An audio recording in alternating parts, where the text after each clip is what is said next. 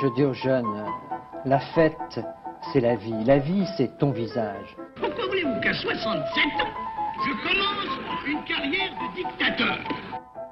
C'est que vous êtes un homme du passé. C'est ce qui m'a frappé. Vous êtes un homme qui est lié au passé par toutes vos fibres.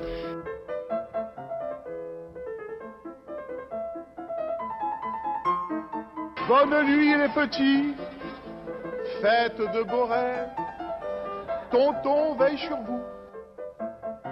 C'est la réforme oui, la chienlit non. J'assume pleinement la responsabilité de cet échec et j'en tire les conclusions en me retirant de la vie politique après.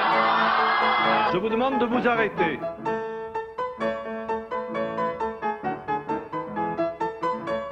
J'ai décidé de dissoudre l'Assemblée nationale. Bonjour à tous et bienvenue dans cette 21e émission d'Escapade. Bonjour à tous. En direct des studios d'RTR cette fois-ci. Et oui, oui. Et donc euh, lundi 29, avril, la date exceptionnelle, numéro lui aussi tout exceptionnel. Et oui, on ne vous l'apprend pas, nous sommes entre deux tours de la présidentielle, de cette campagne présidentielle d'exception en 2017. Alors pour agir à cette exception, nous nous adaptons aussi, nous allons faire donc une émission, comme vous l'a dit, exceptionnelle. Euh, d'abord parce que nous sommes au studio d'RTR, et deux, puisque nous allons porter notre mire sur la longue et tumultueuse histoire de nos campagnes présidentielles. Cette année, comme lors des échanges précédents, une dizaine de bonhommes sont passés à la trappe du premier tour. Alors pour certains c'était annoncé, pour d'autres beaucoup moins. Alors si les noms de Cheminade ou Poutou vous sont ici familiers, les noms de René Dumont ou de Marcel Barbu vous le sont-ils? Alors, hein, pour moi, pas totalement. Alors, mettons un peu de lumière sur l'histoire de, de, grands échecs à nos grandes élections de la 5ème République. Escapade numéro 1, 21 pardon. C'est parti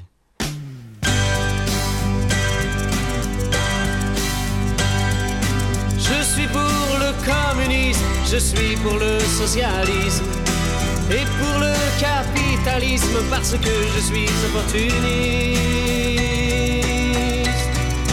Il y en a qui contestent, qui revendiquent et qui protestent. Moi je ne fais qu'un seul geste, je retourne ma veste, je retourne ma veste, toujours du bon côté.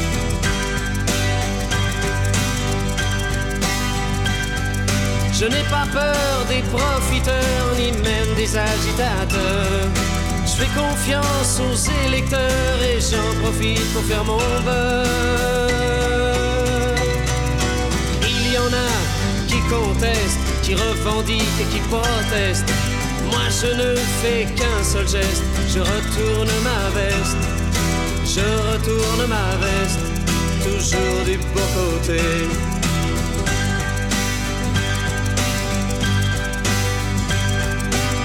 Suis de tous les partis, je suis de toutes les patries.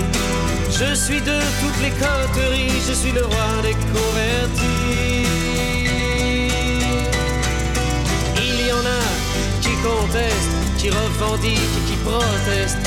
Moi je ne fais qu'un seul geste, je retourne ma veste. Je retourne ma veste, toujours du beau côté.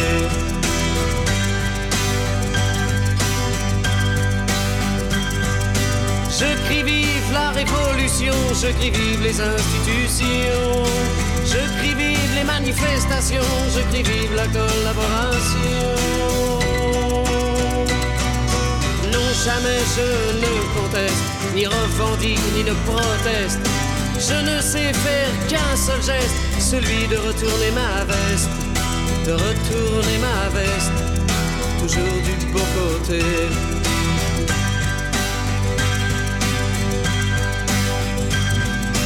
Je l'ai tellement retourné qu'elle craque de tous côtés. À la prochaine révolution, je retourne mon pantalon.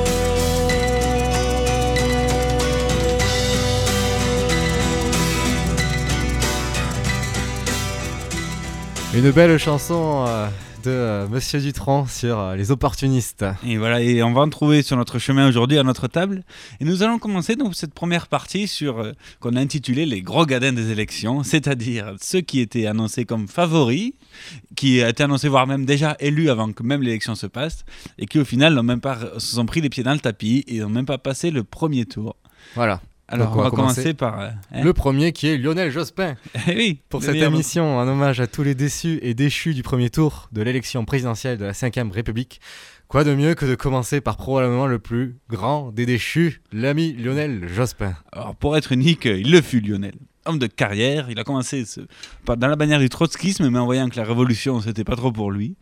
Et il est reparti au Parti Socialiste et, un beau matin de printemps, il s'est retrouvé à aménager à l'hôtel Matignon, après ce qui fut unanimement reconnu par les spécialistes et les non-spécialistes comme la plus stupide décision de la 5ème République française, à savoir la dissolution de 1997. Ouais, quand même pas mal cette décision. C'est du, du Conceptuel. flair, du flair. Sa politique fut celle dite de la, de la gauche plurielle.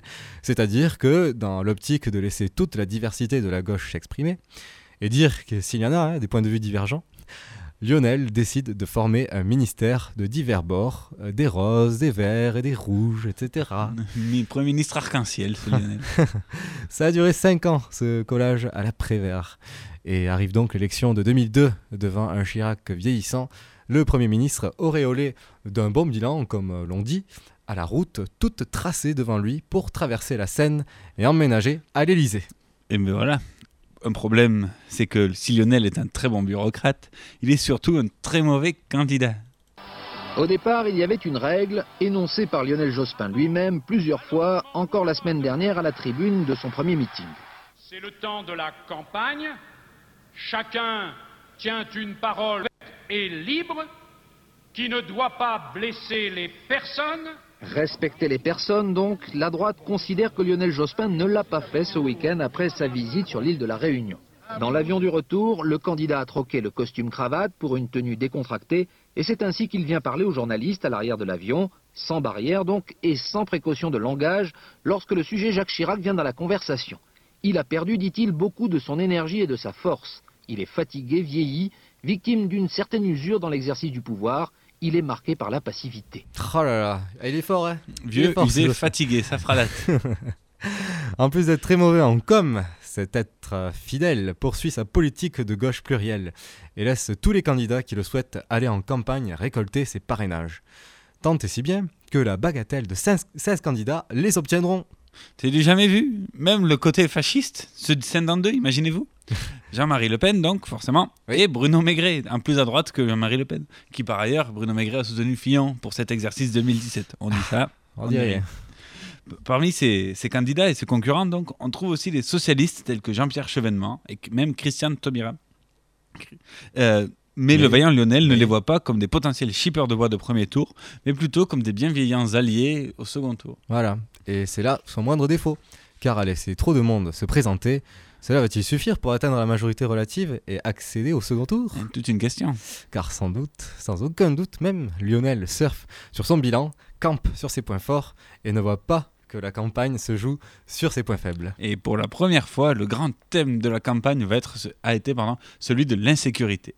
Or, sur ce thème-là, Lionel l'omet complètement. Ta- Tandis que les autres favoris, Chirac en tête, et Le Pen n'en parlons pas, jouent euh, carte sur table sur le, sur, sur le thème, donc l'insécurité à tout va. Et euh, le tout confluent, la barque Jospin s'éloigne du rivage, mais le capitaine, lui, maintient le cap. Imaginez juste une minute, monsieur le Premier ministre, monsieur le candidat, que vous soyez pas au second tour. Oui. Vous votez pour qui? Non, j'ai une, une imagination normale, mais tempérée par la raison quand même. Donc, c'est impossible. si, mais disons pas ça, mais ça me paraît assez peu vraisemblable. Hein bon, donc on peut passer à la question suivante. Et puis, passons à la question suivante, car rire à moins que rire à le dernier. C'était une, une entrevue faite à, à Jospin le 17 avril 2002, donc à peine 4 jours euh, avant le premier tour. Et donc, là- 4 jours plus tard, le Il 21 est avril, 20h, voici notre estimation du résultat du premier tour de l'élection présidentielle.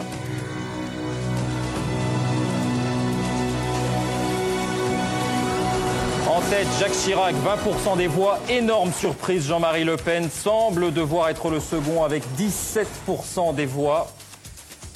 Viennent ensuite Lionel Jospin, 16%, François Bayrou, 6,6%, Arlette Laguillet, 6,4%, Jean-Pierre Chevènement, 5,3%, Noël Mamère, 4,9%, Olivier Besancenot, 4,7%, Jean Saint-Josse, 4,6%, Robert Hue, 3,6%,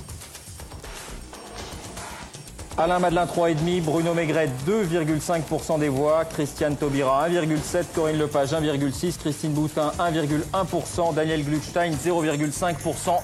Ah là là, et ça en fait du monde à dire, hein, les 16 candidats là. C'est excellent. Mais voilà, le drame euh, survient donc. La gauche plurielle et sa dizaine de candidats à la trappe et son leader Lionel avec. Et oui, et euh, la barque coule et puis la suite, euh, on la connaît donc le soutien massif à Jacques Chirac, le retrait de la vie politique, de Lionel Jospin, voilà. Tout ça, tout ça, on n'a plus besoin de le préciser. Mais bon, on n'aura même, même pas envie de le mettre. mais Allez. c'est- C'est tellement bon. Allez, on se le remet. J'assume pleinement la responsabilité de cet échec et j'en tire les conclusions en me retirant de la vie politique après, après la fin après la fin de l'élection présidentielle. Et oui, des gens qui, qui crient dans la salle, c'est la stupeur. hein. Normal. Pour celui, voilà, pour celui qui a annoncé se retirer définitivement, définitivement de la vie politique en 2002, bah, il se retrouve comme par enchantement miracle. en tête, euh, euh, à la tête d'une commission en 2012. Attention sur la rénovation de la vie politique. Oui, quoi de mieux pour parler de rénovation que de prendre des vieux? Voilà, comme quoi il y a, il y a vraiment du boulot dans l'exemplarité encore. Ah, hein. c'est ça. Mais bon, trêve de plaisanterie, si c'est une belle rigolade de parler de Lionel, nous allons passer à un candidat plus sérieux cette fois-ci, plus, plus ancien dans l'histoire, forcément, puisque donc euh, le deuxième invité à notre table aujourd'hui, en ce, en ce lundi euh, Bonjour, printanier, Oui. nous vo- voici euh, le cas d'un gaulliste au destin présidentiel tragique lui aussi. Celui de Jacques Chaban-Delmas. Déjà un cumulard, même au niveau sportif, puisqu'il était international de rugby à 15, au- donc du 15 de France, ainsi que de tennis. Il a même fait Roland Garros en double. Donc Chaban-Delmas, ce brave député maire de Bordeaux, gravit peu à peu les, éche- les échelons, pardon, poussé par son maître et, et compagnon de résistance, Charles, nommé de, Charles de Gaulle. Charles de Gaulle. Il se fait remarquer par son action au sein de la municipalité de Bordeaux, transformant la ville en une agglomération du XXe siècle, métamorphosant un quartier vétuste comme celui de Mériadec, qui d'ailleurs a très mal vieilli depuis, créant le nouveau campus universitaire de Talence-Pessac-Gradignan, créant le site bordelais des arts et métiers, bien sûr attaché aux arts et métiers parisiens, et j'en passe. et des meilleurs. Donc, euh, fidèle gaulliste, il devient ministre, puis président de l'Assemblée nationale entre 1959 et 1969. Il devient même, la, la- la dernière année, à la, à la- Premier ministre Georges Pompidou, Oui. fraîchement élu président de la République. Centriste et progressiste, euh, Jacques Chaban-Delmas invente ce qu'il avait appelé la nouvelle société, moderne. Voilà. Réponse aux événements de 1968, il souhaite une France plus innovante, plus ouverte, plus créatrice, laissant place à plus de liberté Voilà. d'expression. Une nouvelle façon de voir les choses, une nouvelle vision. Premier ministre, il autorise plus d'autonomie aux différents services publics. On peut citer par exemple l'ORTF qui, Magnifique. même sous tutelle de l'État, fera émerger de nouvelles têtes sur le petit écran. Michel Rucker. Et oui, c'est plus, des, c'est plus des, des nouvelles têtes depuis. Euh, la deuxième chaîne, Antenne 2, est créée, puis la troisième, là, je cite, troisième chaîne couleur de l'ORTF, alias euh, plus tard, la FR3. Je sais pas qui c'est le chef de la com, mais pas très plus long. Ouais, c'est vrai, euh, avoir comme nom troisième chaîne couleur de l'ORTF, il y y a plus court.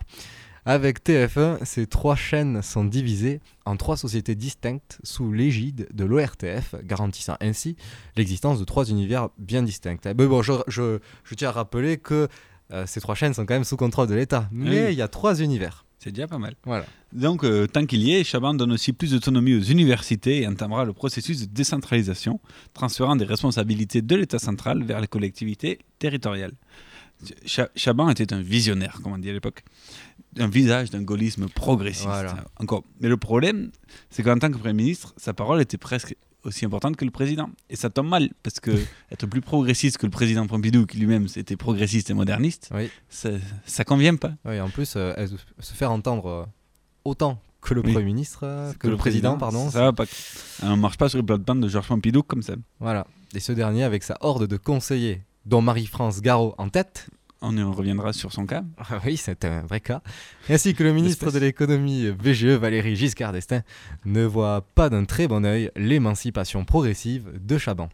Agacé par ses prises de position, ces prises de parole sont trop dangereux pour les prochaines présidentielles et conduisent donc Pompidou à virer Chaban. Nous sommes en 1972. Et donc, euh, deux là, années le- plus tard, le drame survient. Voilà. Le 2 avril 1974, le président de la République, Georges Pompidou, décède à la suite d'une longue maladie. La France est en deuil. Toute la France? Non. Car un irréductible politique girondin se sent poussé d'une envie folle de se présenter aux futures élections présidentielles anticipées qui vont donc suivre l'événement. Oui. Même euh, pas deux jours après la mort du président défunt, pile pendant l'éloge funèbre de l'Assemblée nationale, comme ça c'est un scandale. Vo- voilà que toute la, dé- la dépêche tombe annonçant sa candidature aux élections présidentielles. C'est quand même fort. hein. Il y a une, une, une messe, ou fait pas, pas une messe, un éloge qui est fait pendant l'Assemblée nationale. Oui, c'est normal. Tous les députés sont là. Et là, il y a la dépêche qui tombe pile à ce moment-là. quoi. Tu peux pas attendre euh, 24 heures. quoi. Aïe, aïe, aïe, aïe, aïe. C'est la première bourde. Les Français sont choqués. Normal. De même que des politiques. Euh, Jacques Chirac en tête. Celui-ci, fils spirituel de Pompidou, ne peut absolument pas supporter ce manque de respect. De même, il se met à dos Valéry Giscard d'Estaing qui en profite pour le tacler. Voilà, c'est fait. N'est Lui- pas coutume. Voilà, lui qui a aussi des envies présidentielles qui d'ailleurs ne tardera pas à les confirmer. Le, Kennedy français. C'est la cacophonie au sein du clan gaulliste, donc pre- presque pire qu'au PS et à- en ce moment, imaginez-vous. Cha- cha- folie. chaque ca- candidat essaye de, faire une- de se faire une OPA sur le parti gaulliste. Et pour Chaban, plutôt, il se déclare ses intentions, plutôt, il pourra faire le ménage et, rassembler autour de lui. Il est investi par le parti finalement comme candidat officiel. Mais, mais c'est sans compter sur ce jeune loup de Jacques Chirac. Oui, il est- celui qu'on surnommait à l'époque le bulldozer. Ce dernier, jeune charismatique, n'a toujours pas supporté ce que Chaban a osé faire deux jours après la mort de Pompidou. Euh, Normal. Après, Marie, avec ma- les soutiens de Marie-France Garot et Pierre Juillet, autre conseiller de Pompidou, Chirac entraîne avec lui parlementaire ancien ministre UDR. Il, il lance ce qu'on a appelé le manifeste des 43, désavouant La ouvertement la candidature. de Jacques Chaban-Delmas. Voilà. Dès lors commence malheureusement pour euh, Jacques la dégringolade dans, dans l'opinion du député maire Ah, Pierre de le tapis, c'est trop tard. La candidature de VGE soutenue finalement par une majorité de parlementaires UDR, notamment par celle du populaire Jacques Chirac, va stopper euh, les nets les prétentions présidentielles de Chaban. Eh oui. La campagne ne se jouera plus contre l'ancien ministre de l'économie et le candidat du programme commun, candidat de carrière. J'ai nommé Longue François- et tumultueuse, elle aussi. Voilà, j'ai nommé François Mitterrand. Arrivé troisième donc aux élections présidentielles au pied du podium, c'est dommage pour ce sportif de haut niveau, Ouais. Qu- qu- 15% des voix, loin derrière VGE et Mitterrand.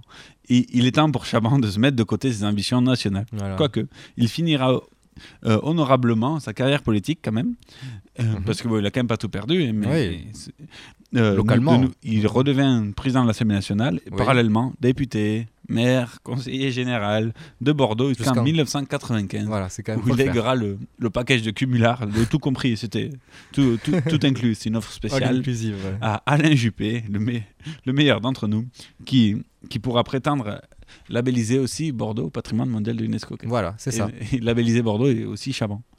Donc, fait partie de l'histoire de Bordeaux, exactement. hein, On prend aussi le package. L'histoire du, du, du- du cumul français, tant qu'à faire. Voilà. Et parce que même le stade de Bordeaux était renommé Jacques Chaban-Delmas. Bien c'est sûr. cool.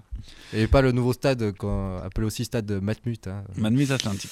Voilà, bon, maintenant on va passer à l'invité suivant Et oui. avec un joli medley qui a été réalisé, un medley de 4 minutes 39. Mes chers compatriotes, vous allez voter dimanche pour le premier tour de l'élection présidentielle. Votre vote intervient à un moment décisif pour l'avenir de la France. Je le dis en particulier aux jeunes qui vont ce jour-là voter pour la première fois.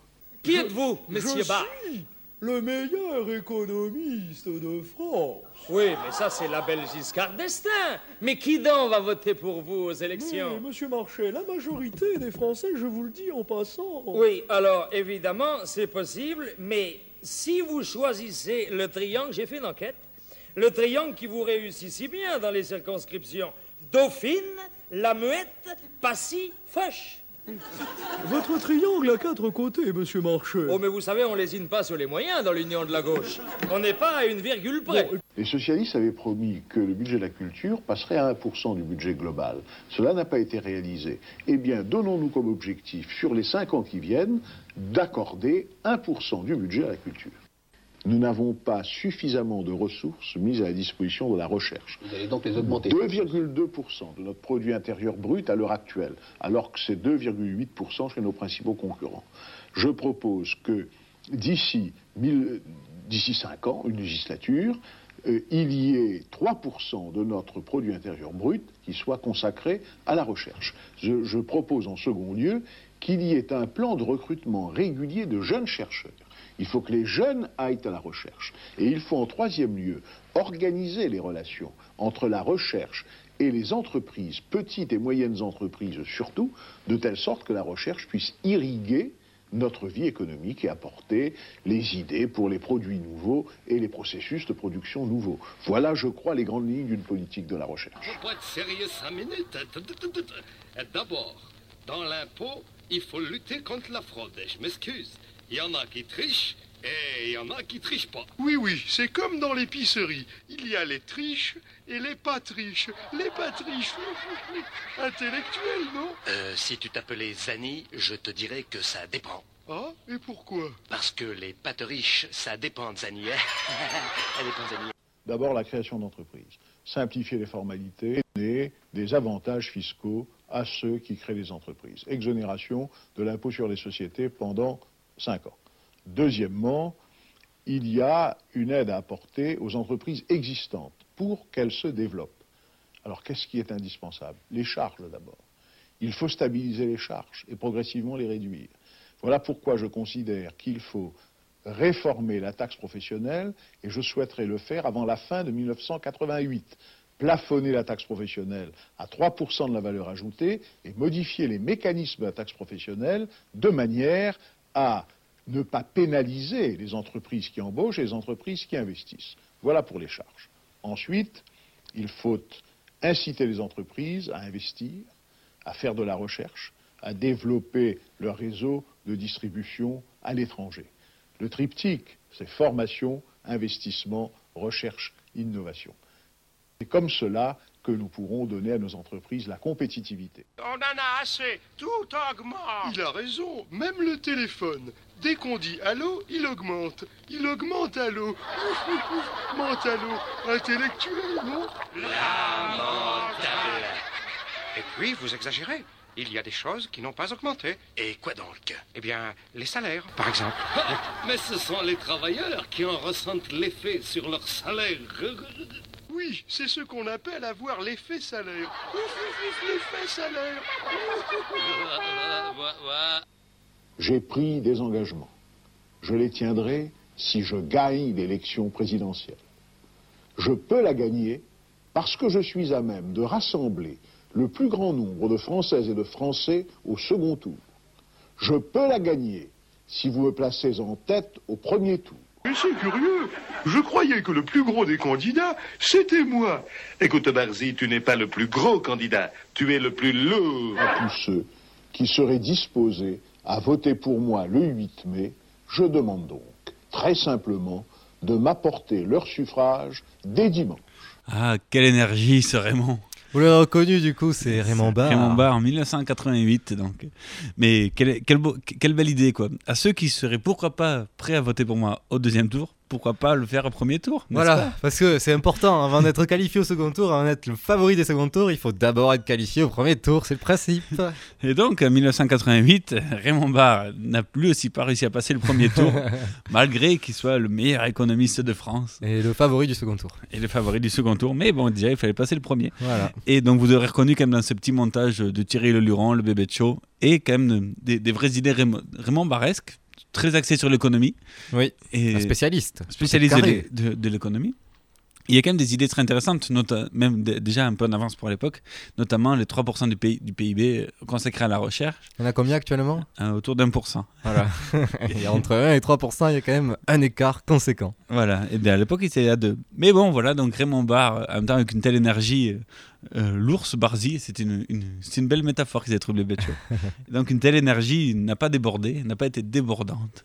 Voilà. Et ce qui nous conduit, donc Gadin en 1988, et ce qui nous conduit donc en 95 avec notre invité suivant à la table, qui lui aussi ne débordait pas forcément d'énergie. Qui c'est Qui c'est Qui c'est Notre cher Edouard. Edouard Balladur. Ah, Le voilà.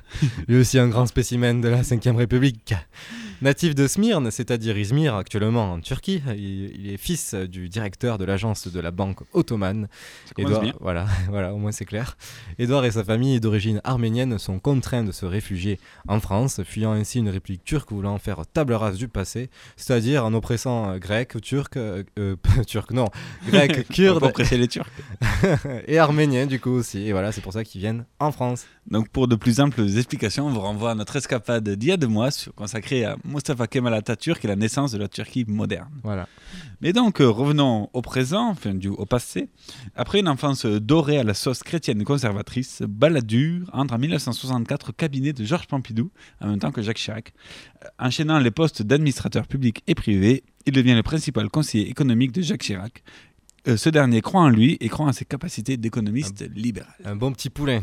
Allez, belle équipe. Conseiller d'État en 1984, Cher Edouard. Chirac le récompensera en 1986 en le nommant ministre de l'économie. Il s'y fera un plaisir d'ailleurs de privatiser bon nombre de sociétés comme Ah. Paribas, la Société Générale ou bien TF1. Crédit Lyonnais. Crédit Lyonnais, euh, oui, je- possi- oui. Oui, oui, à fait. Voilà, et sa politique économique, le Crédit Lyonnais de Arlette Laguillet. sa politique économique rappelle alors cette- celle de Reagan et Thatcher, si à la mode à l'époque. oui. Mais bon, après la, ré- la réélection de euh, quand même, si c'est la mode, la, la droite à l'époque, mais pas, pas chez nous. Euh, en 88, donc Mitterrand est réélu et Balladur attend sagement son tour en tant que député de Paris. Mais le vent ne tarda pas à tourner, puisque cinq ans plus tard, 1993, année noire pour le parti si rose d'habitude. Ah oui.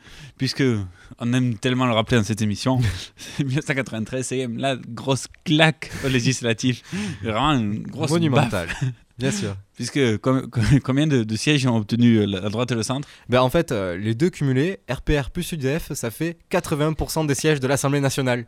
Une marée bleue. Et en plus Ah, de ça, bleue. du coup, le PS était partagé aussi. Ils n'avaient pas toutes les voix de l'opposition, tous les sièges de l'opposition. Donc Oui. l'opposition était départagée entre le PC, qui existait encore à l'époque, le PS, les Verts. Et donc ça faisait vraiment pas beaucoup pour le PS. hein. Ça fait des jusqu'à le dernier leg de François Mitterrand. Merci monsieur. Voilà, Merci tonton. marée bleue. Chirac, se voyant déjà président aux élections de 95, décide de laisser euh. Voilà, et il décide de laisser place, euh, la place de premier ministre à son homme de confiance, euh, le pas assez, voire le trop peu charismatique Édouard Balladur, car euh, il se disait que bon, ben voilà, quand j'étais premier ministre, moi, bah du coup, en étant aux actions, au gouvernement, j'en ai pris un peu pour ma gueule et Voilà. j'ai pas pu me représenter, j'ai pas pu gagner aux élections de 88. Là, il se dit cette fois-ci, je laisse d'autres personnes gérer à droite et en 95, je raflerai la mise.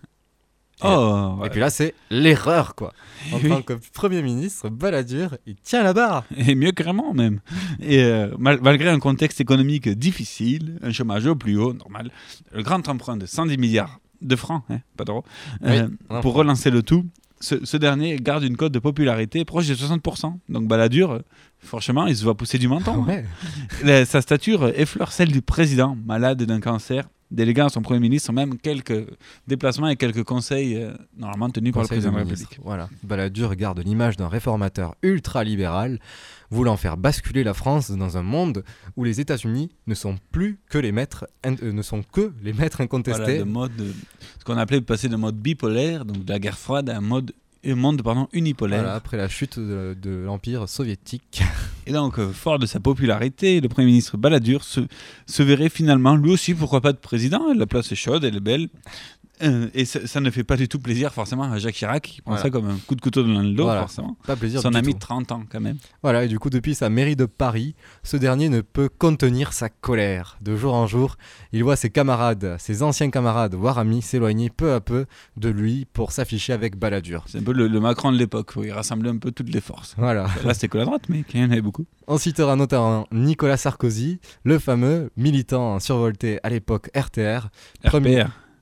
RTL, j'ai dit RPR. RPR des premiers. Sarkozy était militant RPR, pas RTR. Oui, n'existait pas à l'époque. premier défendeur de Jacques Chirac qui lui tourna petit à petit le dos, lui préférant Balladur. Le vent tourne à la tactique de Chirac des plus assurés. Et même Pasqua avait, c'était rallié à Balladur, imaginez. Le, le, le 10 le 18 janvier 1995, à, à quelques mois de l'élection présidentielle, le si peu charismatique Balladur annonce sa candidature depuis son bureau de, Premier ministre à Matignon. Alors, accrochez-vous. On, on vous met en garde, C'est un extrait de 2 minutes 14. C'est court, mais c'est très long, vous allez voir. Et euh, ouais, tenez, tenez bien parce que vous verrez euh, la, la qualité majeure de Balladur euh, dans cet extrait. Au mois de mars 1993, les Français ont confié le pouvoir à une nouvelle majorité. J'ai été désigné comme Premier ministre. Je l'ai accepté. Pourquoi? Parce que notre pays se trouvait dans une situation très difficile. Je ne voulais pas que 1993-1995 fussent deux années perdues. J'étais convaincu qu'il fallait commencer sans tarder l'action de redressement et de changement, que c'était un devoir auquel, y étant appelé, je n'avais pas le droit de me dérober. Cette action, le gouvernement tout entier, aidé par les Français, l'a engagée courageusement et l'a menée à bien dans de nombreux domaines. L'effort de réforme est l'un des plus considérables réalisés dans une aussi courte période et dans des conditions aussi difficiles. Nous avons tous beaucoup travaillé au service de tous les Français et surtout de ceux pour lesquels la vie est rude. Aujourd'hui, les premiers résultats sont là. Notre pays commence à se redresser. Il reprend sa marche en avant. Sur ces bases, il faut maintenant aller plus loin afin d'être mieux préparé à l'avenir qui s'ouvre devant nous. J'avais dit en prenant ma fonction de Premier ministre que je souhaitais me consacrer exclusivement au redressement du pays et garder le silence sur tout le reste jusqu'au début de 1995. J'ai tenu mon engagement. Aujourd'hui, les Françaises et les Français ont le droit de connaître le choix auquel ils le choix qu'ils auront à faire. C'est à eux que je dois annoncer mes intentions. J'ai décidé de présenter ma candidature à la présidence de la République. Ça y est, enfin Ça y est. Ou 2 minutes 14 C'est interminable le moment. Voilà, oui, c'est ça le problème. hein. C'est un peu euh, sa manière de parler. Euh, Imaginez-vous à l'époque, il y avait Barre, il y avait Giscard, il y avait Balladur. C'était une, une époque assez excitante. hein. Ah ouais, c'était wouhou. Donc ça y est, Balladur l'a fait. Il se présente aux élections présidentielles et en plus c'est le grand favori. Tout le monde ne voit que lui pour présider la France. Le destin semblait tout tracé.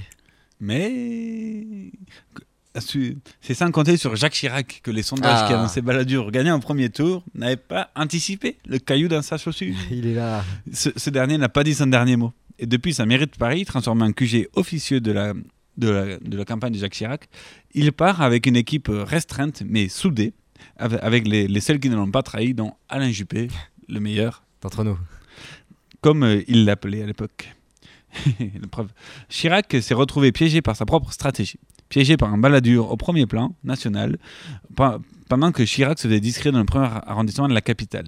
Il sait qu'il n'a plus rien à perdre. En position d'outsider, il fonce à la hussarde, à la Ouais. Chirac, tout droit. D'accord. Et du coup, euh, Chirac passe alors sa campagne, base sa, ba- sa campagne sur la fracture sociale, mettant en avant les inégalités sociales qui se sont aggravées durant le mandat de Balladur. Plus habile, plus charismatique, plus proche des Français que Balladur, Chirac reprend jour après jour des points. En face, Balladur, lui, ne voit pas arriver le drame. C'est c'est- c'est certain qu'il sera au second tour, forcément. Et tous les sondages l'annoncent. sûr. Il reste tout aussi hautain, méprisant, ne remettant pas à cause sa communication, pour- pourtant elle est si belle, elle marche si bien. Son manque de spontanéité, son image profondément élitiste, éloignée du peuple. Il y a une vidéo sur l'INA où Balladur prend le métro, c'est c'est pour la première fois. c'est On voit qu'il est un peu gêné, il se demande ce que c'est. euh, on dirait qu'il part dans les égouts. de plus, Chirac tient les rênes du RPR, son parti politique, alors que Balladur, dissident RPR, est candidat UDF. Et ben, il n'a même pas l'adhésion totale de ces derniers. hein. Oui, il est donc le soir du premier tour, de premier tour pardon, c'est l'hécatombe pour Balladur. Le désastre, le drame. Un scandale. Il n'arrive que troisième avec 18% des voix. Mais derrière, Derrière Jospin, Jospin, oui, l'outsider, et Chirac forcément. premier. Voilà. Et alors le discours de Balladur est absolument mémorable. Souvenez-vous. On vous retrouve tout de suite après. Tout, tout démontre que les Français l'ont décidé. C'est M. Jospin et M. Chirac qui seront au- présents au... Je vous demande de vous arrêter. Je vous demande de vous arrêter. Quelle autorité, que c'est beau. Et voilà, juste pour signaler, il a fait un discours de 3 minutes. Il n'y a que ces euh, 23 secondes qui sont intéressantes. Voilà. Voilà. C'est un, un revers historique et il s'en remettra jamais. Chirac Mhm. gagnera les élections présidentielles, comme vous le savez, et d'ailleurs haut la main. Et euh, il se fera un plaisir, un malin plaisir, d'écarter Balladur, voire de l'écraser, ainsi que tous les soutiens durant les années cussives, euh, notamment on, on pensera à Nicolas Sarkozy. Oui. Voilà, qui aura pris, Pasqua euh, aussi. Pasqua, bien sûr. Magnifique. Et depuis, Édouard ne s'est pas retourné dans sa tombe, parce qu'il n'est pas encore mort, mais il s'est retourné dans sa députation de Paris jusqu'en 2007. Puis, après l'élection de Sarkozy, au miracle, ce dernier se, se, se trouve nommé à la commission, entre commission et comité, sur ceci, sur cela. Ça, ça me rappelle un peu euh, Jospin Hollande, mentionné un peu plus tôt. Hop, je me retire, mais au final, dix ans plus tard, eh, eh, Le eh. même combat. Et donc aujourd'hui, Balladur ne se contente plus que de temps en temps de donner son avis et de, de limer son menton. Voilà, de temps à autre. Et donc, euh, changeons d'élitisme. Voilà, on va passer cette fois-ci. Laissons-le où il est, ce, ce brave Édouard, dans sa retraite, dans sa campagne. Il est bien là.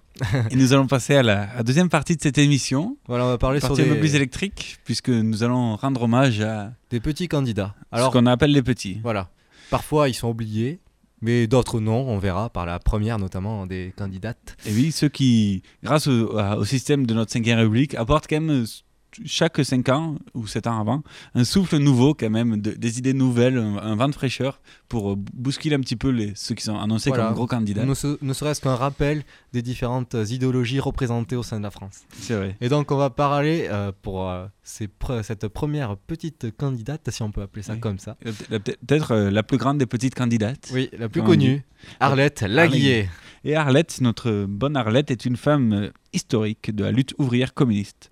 Travaillant au Crédit Lyonnais, elle Voilà. commence sa, sa carrière Employée de militante. Voilà, oui, mais ça, Bien sûr, hein, tu peux pas être autre chose de toute façon. forcément. Et, et, sa, sa carrière, elle commence sa carrière de militante au sein de la CGT. Le problème, c'est que la CGT, c'est communiste, staliniste, et qu'elle est Trotskiste. Donc, forcément, elle est foutue dehors. Et elle intégrera Force, ouvrière, Force qui ouvrière. d'ailleurs a été créée par la CIA pour faire euh, une fusion, une scission entre euh, la CGT qui était devenue trop puissante. Et Voilà. En 1968, vous connaissez, il y a les révoltes étudiantes. les événements. Les événements, les fameux et bon, bon nombre de mouvements d'extrême gauche sont dissous. Avec euh, d'autres camarades, elle crée Lutte ouvrière. Et après les municipales de 71 et les législatives de 73, la voilà qu'elle se présente à l'élection présidentielle de 1974. Et elle fait sensation, c'est sensationnel.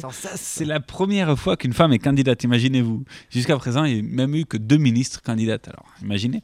Eh oui. Avec des élections dominées par Giscard et Mitterrand et le regretté Jacques Chaban-Delmas, elle ne recueilla que 2,3% des voix, mais quand même, fit euh, son petit bonhomme de chemin, fit sensation, comme on dit. Elle apportait quelque chose. Voilà, et puis là, on Écoutez cet extrait. Cet extrait du clip de campagne de l'élection de 1974. Eh bien oui, je suis une femme et j'ose me présenter comme candidate à la présidence de cette République d'hommes. C'est légal et pourtant cela choque, cela paraît étrange, même aux hommes de gauche, et cela doit l'être puisque je suis la seule. Certes, les grands partis se disent tous partisans de l'égalité des hommes et des femmes, et ils n'en finissent pas de voter et de revoter des lois sur cette égalité. Mais quand il s'agit de donner des responsabilités, quand il s'agit de commander, de diriger, alors tous ces hommes-là considèrent que cela doit rester une affaire d'hommes. Bien sûr, parmi eux, personne n'ose dire que les femmes ne sont pas capables d'exercer telle ou telle fonction. Mais dans les faits, quelle place font-ils aux femmes? Sur plusieurs centaines de ministres qui se sont succédés depuis 30 ans, seulement deux femmes. Huit femmes aujourd'hui au Parlement sur 480 députés. Et cela parce que tous les partis en place, tous les hommes politiques, qu'ils soient de droite ou de gauche, ne mettent pas leurs actes en accord avec leurs paroles. Là comme ailleurs, ils mentent. La preuve, c'est qu'aucun grand parti n'a jugé une femme digne de le représenter à ces élections. Elle a parfaitement raison. Mais vous remarquerez déjà un combat militant, euh, une façon de parler déjà à cette époque. Et d'ailleurs, on remarque aussi que pour ce clip de campagne, pour ces élections de 1974, elle met presque exclusivement en avant le caractère féministe de sa candidature, plus que le caractère communiste. Mhm, c'est vrai. Et son discours euh, donc, va changer au fil des années et va se recentrer sur son idéologie communiste, un discours qu'elle a- qu'elle répétera d'année en année, d'élection en élection, de travailleurs en travailleuses. Voici un petit medley des différents clips de campagne des élections suivantes. Travailleuses, travailleurs. Dans cette élection, je suis la seule candidate à m'être déjà présentée en 1974 contre Giscard d'Estaing et François Mitterrand. Et je n'ai rien à renier de ce que je disais, contrairement à Jacques Chirac qui s'employait à l'époque à faire élire Giscard ou à Georges Marchais qui soutenait Mitterrand sans l'ombre d'une critique. Comme en 1974, je suis toujours une employée de banque. Je n'ai changé ni de conditions sociales ni de convictions politiques. Je ne prétends pas, contrairement à d'autres, parler au nom de tous les travailleurs, mais moi, je parlerai en tant que simple travailleuse. Je me présente à nouveau dans cette élection contre des avocats, des économistes, des politiciens professionnels, parce que je crois toujours que les travailleurs, ouvriers et employés, et tous ceux qui vivent de leur travail sans exploiter personne, petits commerçants, artisans, paysans, qui produisent toutes les richesses et sur lesquels repose toute la société, ont d'autres droits que de faire les frais de la crise et de se taire. Les travailleurs ne feraient pas plus mal que ces représentants des classes riches, soi-disant éduqués et éclairés, qui gouvernent depuis tant et tant d'années.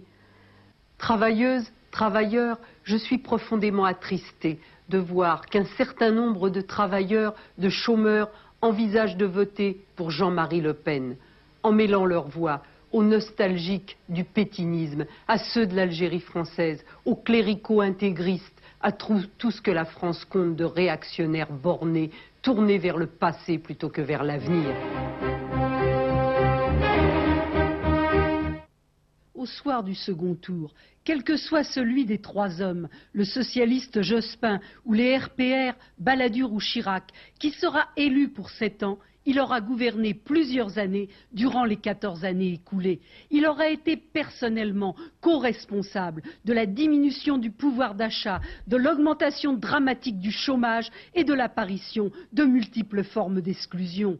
Vous tous qui êtes victimes de ces hommes-là, ne votez ni pour l'un d'entre eux, ni pour les hommes de l'extrême droite qui veulent utiliser votre colère pour une aventure totalitaire. Faites un vote de contestation qui soit un choc. Bon là on voit au fil, euh, au fil des Oui, années que le discours est pareil, travailleur, travailleuse, travailleuse, travailleur d'abord. Toujours. Ce discours est Sa son marque de combat. fabrique, quoi, Voilà. Sa marque de fabrique. Même si elle savait qu'elle ne gagnerait aucune élection présidentielle, sa participation permettait d'être l'écho, la voix d'une classe ouvrière française en perdition dans un processus de mondialisation.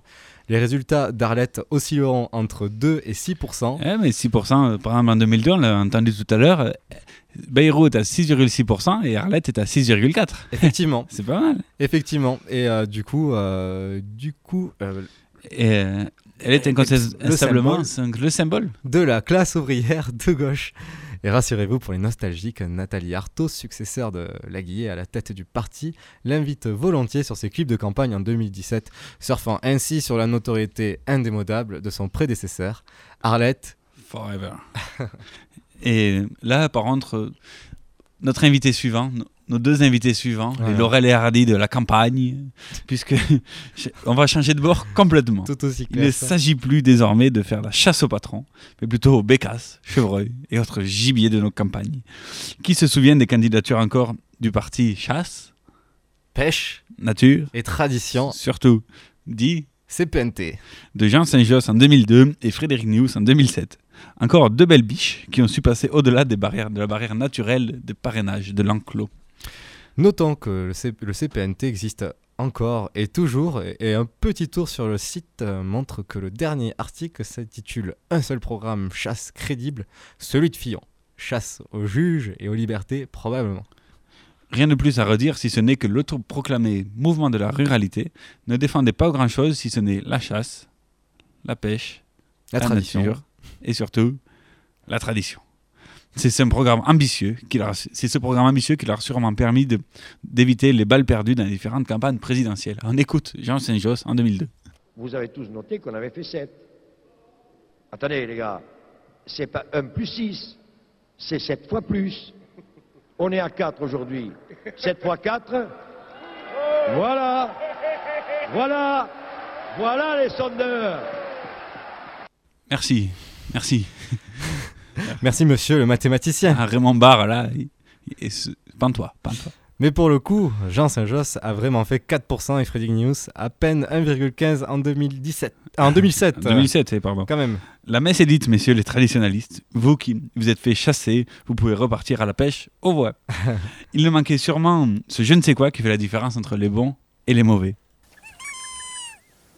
Mais au fond, quelle différence y a-t-il entre le bon et le mauvais chasseur? Ah, je l'attendais celle-là. Ah, je l'attendais celle-là. Non, mais le, le- le mauvais chasseur, bon, bah, c'est le gars qui a un fusil, euh, il voit un truc qui bouge, euh, il, il- il tire. Ouais, bien sûr. Il tire. Et le bon chasseur? Bah, euh, le bon chasseur, c'est un gars, bon, bah, il a un fusil, euh, un fusil, il, il voit un truc qui bouge, euh, il, il tire, mais. Bah, c'est pour la même chose, quoi. Bon, il y a le bon chasseur, puis il y a le mauvais chasseur, hein. il y a le viandard, puis il y a le non-viandard. Il faut être- bon, faut- tu as, bon, t'as le mauvais chasseur, il voit un truc, il tire. Il tire. Le bon chasseur, il voit un truc. Bon, il tire, mais euh, c'est un bon chasseur, hein. Bah oui, bien sûr. C'est ça, voilà, c'est la Non, différence. et- Parce qu'on peut pas, et- on, on peut pas les confondre les deux. quand Il y a le mauvais chasseur. Le mauvais chasseur, c'est un mec qui voit un truc, il tire. Voilà. Bon, ça c'est sûr. Alors là, alors on le reconnaît à la ronde. Qui loupe pas, là. Bon, Et le bon chasseur, il voit un truc, il, il tire. Mais bon. Mais euh, bon, c'est un bon chasseur, quoi. Je veux dire, c'est pas. Je veux dire, ça. Bon, c'est-. Mais ça, De toute façon, ça, ça, c'est les questions à la con. Faut leur expliquer aux gens parce qu'ils savent pas faire la différence après. Non, ils savent pas. Non, et nous C'est- non plus. C'est peut-être ça le secret en fait. Avec un argumentaire aussi convaincant, ça peut peut-être marcher. Hein Eh oui. Mais bon, en parlant d'argumentaire non convaincant, le prochain invité autour de la table, le voici. Alors, l'une des cerises sur le gâteau pascal de cette émission, j'ai nommé le grand Gérard Chivardi. Chivardi. En 2007, le candidat des maires, candidat qui s'autoproclamait vrai socialiste, représentant du parti ouvrier, indépendant et surtout maire, encore en activité, c'est à noter, jusqu'en 2020, du Maillac, de Maillac, pardon, petite commune de l'Aude, grande région viticole silanée, ce qui parfois se ressentait chez, chez le candidat, souvenez-vous.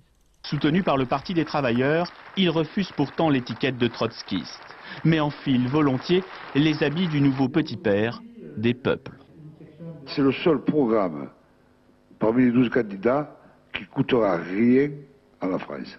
Alors je vais t'expliquer, parce que tu vas te dire, il est un peu drôle celui-là. D'abord, on va nationaliser les banques. Nous rembourserons les petits porteurs. Mais les fonds de pension, ils ont assez gagné d'argent sur notre dos, ils ne auront rien. Le grand soir, peut-être, mais ce qu'il déteste avant tout, c'est l'Union européenne et le traité de Maastricht. Gérard Chivardi dresse volontiers un portrait d'une France en déclin où les travailleurs sont de plus en plus précarisés.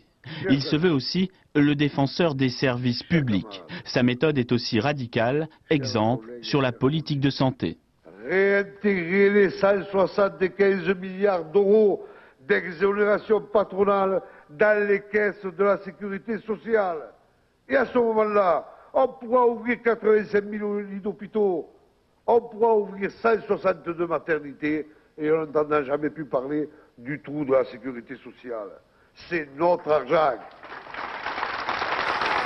Écologie, ça c'est un sujet qui me tient d'accord.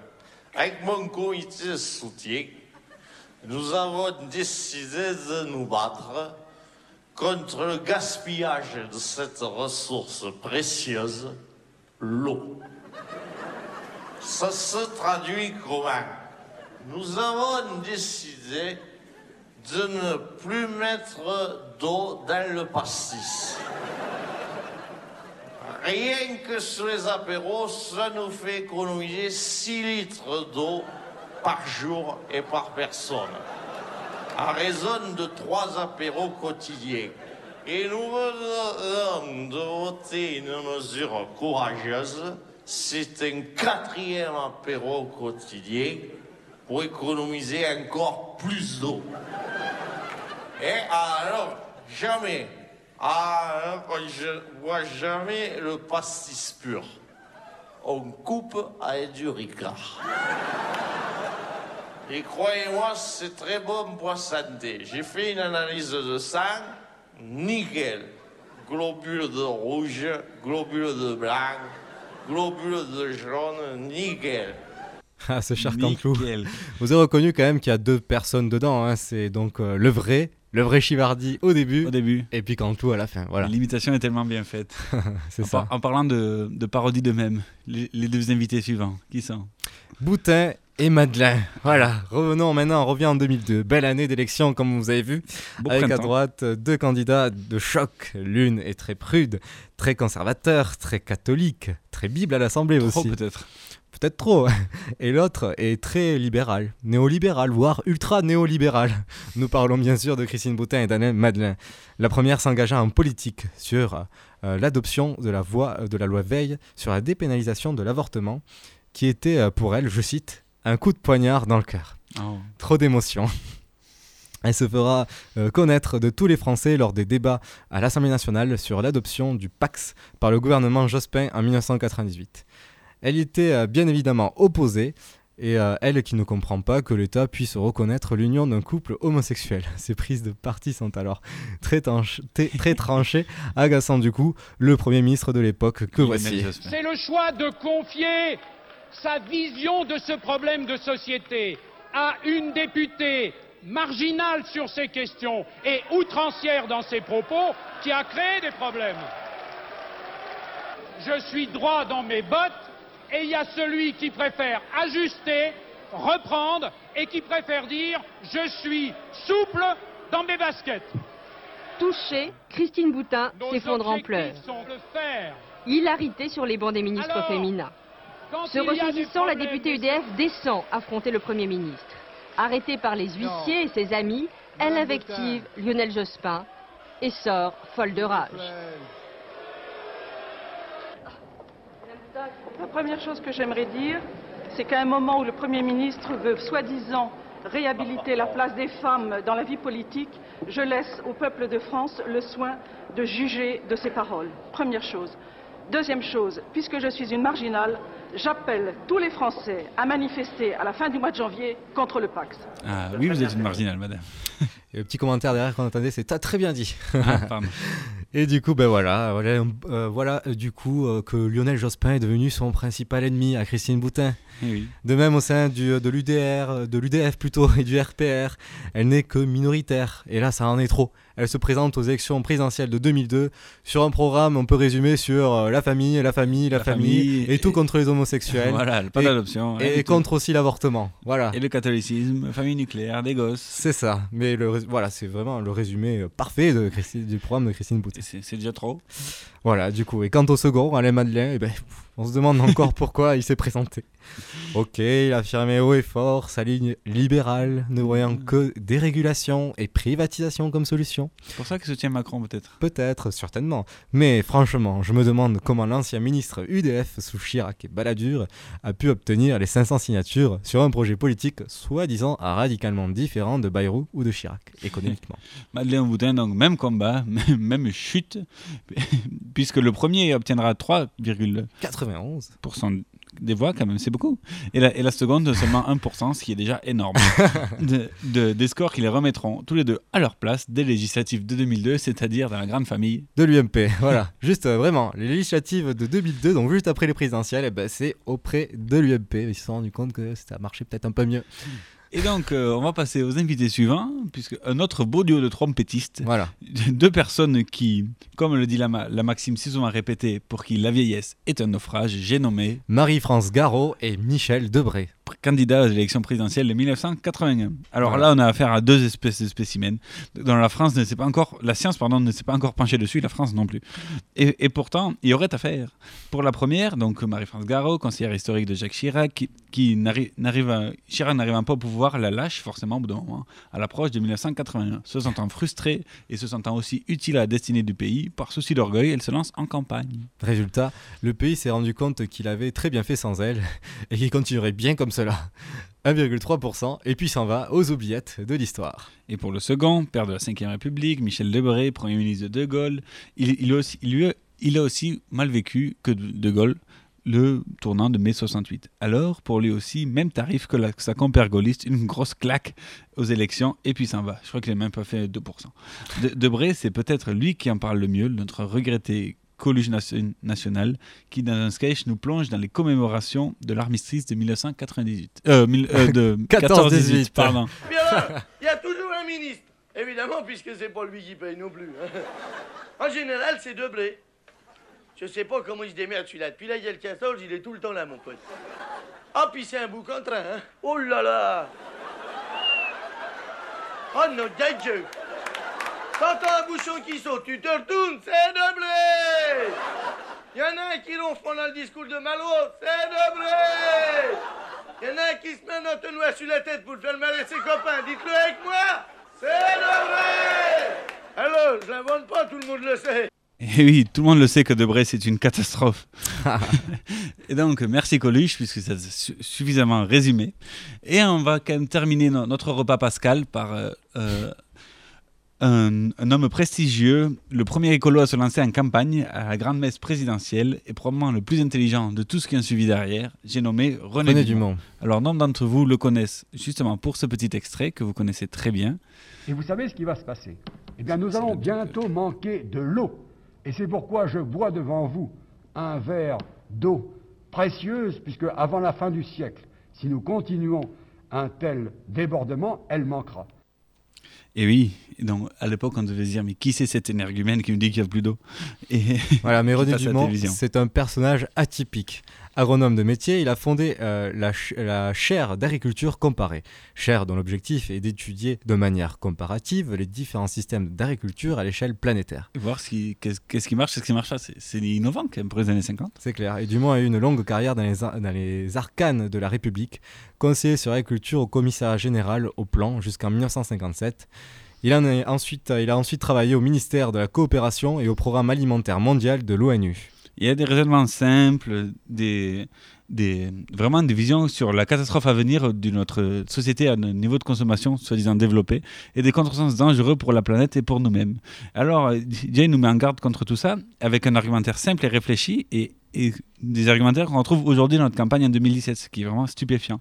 Notamment, on va écouter ici son argumentaire sur le nucléaire et ce programme de production électrique lancé par Pompidou euh, dans les années so- 70, mais Jay nous alerte sur les dangers potentiels. Euh, oui, par le gouvernement, qui nous dit ben, il n'y a pas moyen de faire autrement que de passer au nucléaire. Bon, euh, pourquoi d'abord il n'y a pas moyen de faire autrement? C'est parce que pendant de longues années, on a refusé d'étudier toutes les autres formes d'énergie et qu'on refuse encore aujourd'hui. Nous avons l'énergie solaire. En Provence, quand même, j'en- j'en reviens, hein, le soleil brille. Eh bien, aux États-Unis, on consacre chaque année 5 milliards de dollars aux recherches sur l'énergie solaire parce qu'on estime, dans ce pays pourtant riche, que c'est l'énergie de demain. En France, on ne consacre pas le millième de cette somme à la recherche sur l'énergie solaire. Il y a l'énergie du vent. Enfin, je me rappelle dans ma jeunesse les éoliennes qui étaient un peu partout. Ces éoliennes sont démodées. Aujourd'hui, on a des formules bien meilleures, d'axes verticales qui peuvent capter des légers souffles de vent et qui peuvent, avec une batterie d'accumulateurs, produire assez d'énergie pour alimenter un groupe de foyers domestiques. Et pourquoi cette aile qui tournerait au vent ne serait pas aussi esthétique et aussi agréable? Il y a l'énergie du gaz de fumier. On peut tout de même recueillir toutes les déjections des hommes et des animaux, les faire fermenter et obtenir ainsi, comme les Chinois le font, obtenir ainsi du méthane qui soit nous donne la chaleur ou la lumière, soit nous donne, dans un moteur à explosion, l'énergie. Il y a l'énergie géothermique, il y a l'énergie des marées, il y a les différences de température dans les océans. Tous ces problèmes sont aujourd'hui négligés. Pourquoi? Eh bien parce que les trusts pétroliers, pendant de longues années, ont cherché à combattre et ont réussi efficacement à combattre toutes ces autres formes d'énergie. Comment? En abaissant le prix du fuel. Et on a ruiné les autres formes d'énergie. Le mec, en 1974, il nous parle de l'énergie de la mer, de la géothermie, du solaire et tout. Vraiment un visionnaire. Vraiment en avance. C'est vraiment super intéressant. Donc, il y a quelques vidéos sur YouTube où il discute. C'est vraiment intéressant. Et encore, on n'a pas passé l'extrait de l'interview où il discute, euh, où il parle de tous les dangers du- sur le nucléaire, puisque c'est une énergie qu'on ne connaît pas et dont on sait qu'il y a des dangers. Mais... Donc, vraiment, tous les débats qu'on revoit aujourd'hui à la campagne, Oui. notamment euh, sur le candidat comme Mélenchon ou d'autres, c'est vraiment intéressant. Et donc, nucléaire ou pas, pour terminer, la belle histoire de nos campagnes présidentielles nous a légué de beaux déchets, dont certains, on n'arrive toujours pas à s'en débarrasser, comme Alain, Alain Madeleine qui, qui rassemble Macron en marche pour obtenir pourquoi pas un petit siège. Et donc, euh, c'était c'est tout pour aujourd'hui. Voilà. Une belle émission, on a fait un florilège de tous les candidats qui ont raté au premier tour. Voilà. Que ce soit des, des candidats aussi, euh, de rendre hommage à certains. Le Voilà. but, c'était ça, c'était avant tout ça, hein. c'est de remettre en place certains et, montrer ce que d'autres ont pu apporter quand même dans notre histoire. Voilà. Donc on se retrouve euh, le mois prochain pour la, la dernière, la dernière de l'année, puisqu'ensuite Escapa- euh, RTR va passer en grille d'été. Voilà, c'est ça. Et donc avec un nouveau président cette fois-ci. Mais qui sait? On verra bien. Bonne semaine à tous. Bonne semaine aussi.